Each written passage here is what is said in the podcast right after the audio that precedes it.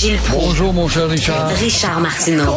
Petit lapin. La rencontre. Point à l'heure des cadeaux. Je suis pas là, là à vous flatter dans le sens du poil. Point à la ligne. C'est très important ce qu'on dit. La rencontre pro martineau Gilles, il y a un groupe québécois qui euh, s'appelle Avec pas de casque. Là, on a un tunnel avec pas de char. Oui, et vois-tu comment ce que c'est que les turpitudes politiques?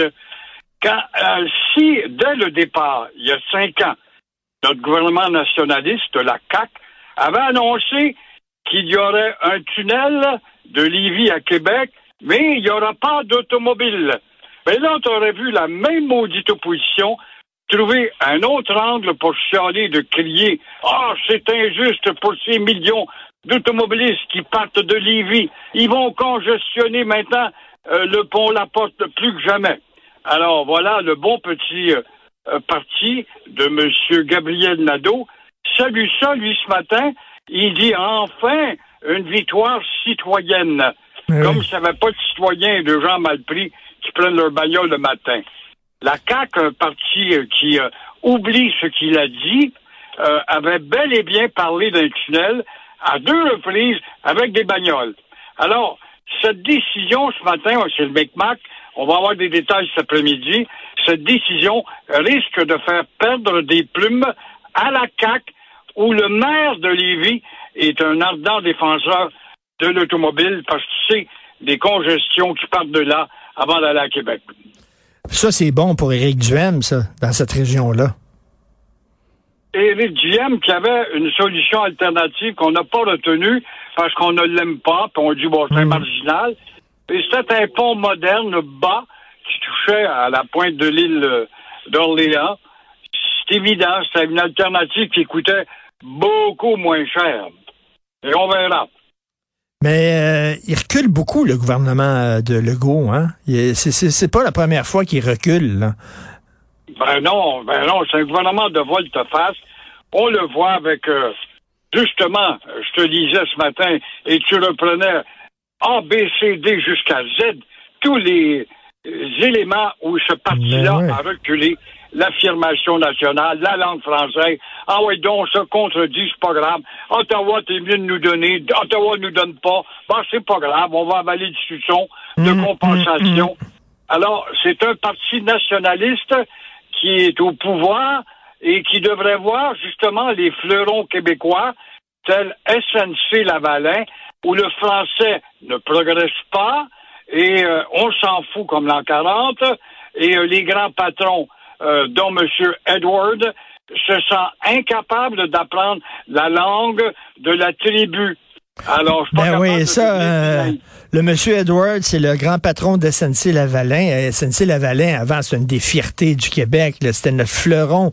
Alors, c'est le grand patron de SNC Lavalin. Puis on a dit, là, on a été transparent en disant, regardez, là, il fera pas de progrès en français. Là. Il apprendra pas le français, ce gars-là. Mais on a quand même un gouvernement nationaliste. Alors, tu vois, SNC euh, Lavalin, par contre, nous annonce ce matin que huit de ses dix administrateurs ne parlent pas le français. Ben oui. Il y a un fleuron québécois dont le siège social est en principe à Montréal, mais tous décident à Toronto. Alors, nous sommes des nationalistes, c'est pas grave. Va chez Air Canada. On s'en fout comme l'an 40 parce qu'on sait qu'on va continuer à monter à bord des avions, surtout pour aller en Floride. C'est important, ma Floride, l'hiver. Alors, nous sommes des nationalistes quand même. Et euh, chez la gouverneure générale, euh, qui euh, aime les grands hôtels qui coûtent très cher, elle n'a pas le temps d'apprendre cette langue-là d'une tribu. Alors, encore une fois, chez Nick Suzuki, qui là est en congé, mais il n'a pas le temps, faut qu'il joue au golf. Il devait apprendre les deux langues sur la patinoire avec son C sur son chandail. On s'en fout. Nous sommes des nationalistes, va te dire le gouvernement. Le quartier général de SNC Lavalin est à Montréal. Imaginez-vous une entreprise, son quartier général est à Toronto, puis le boss ne parle pas anglais. Jamais ça sera accepté.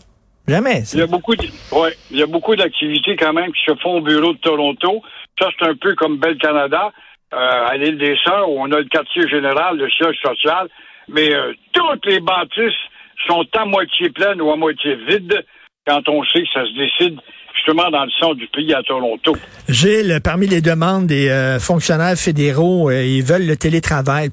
Ah, tu sais, Gilles, le matin, t'habiller, puis aller au bureau, oh, c'est tellement dur. On devrait leur donner une prime, tiens, pour qu'ils s'habillent, puis qu'ils aillent au bureau. Oui, pourquoi prime. pas, pourquoi pas? Justement, faut acheter la paix. Ben oui.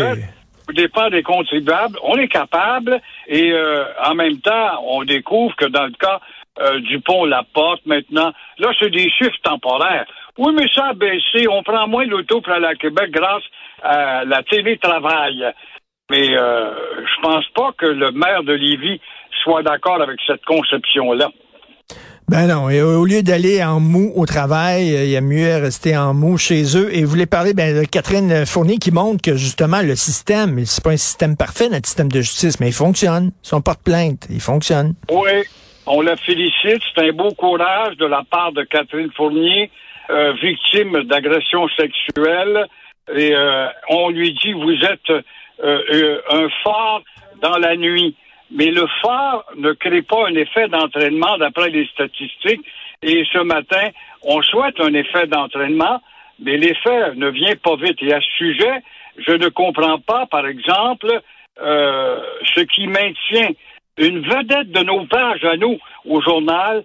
Il y a là deux étés, elle avait parlé euh, dans le journal du cauchemar et euh, sans dénoncer évidemment la personne parce que elle était une personne hautement respectée.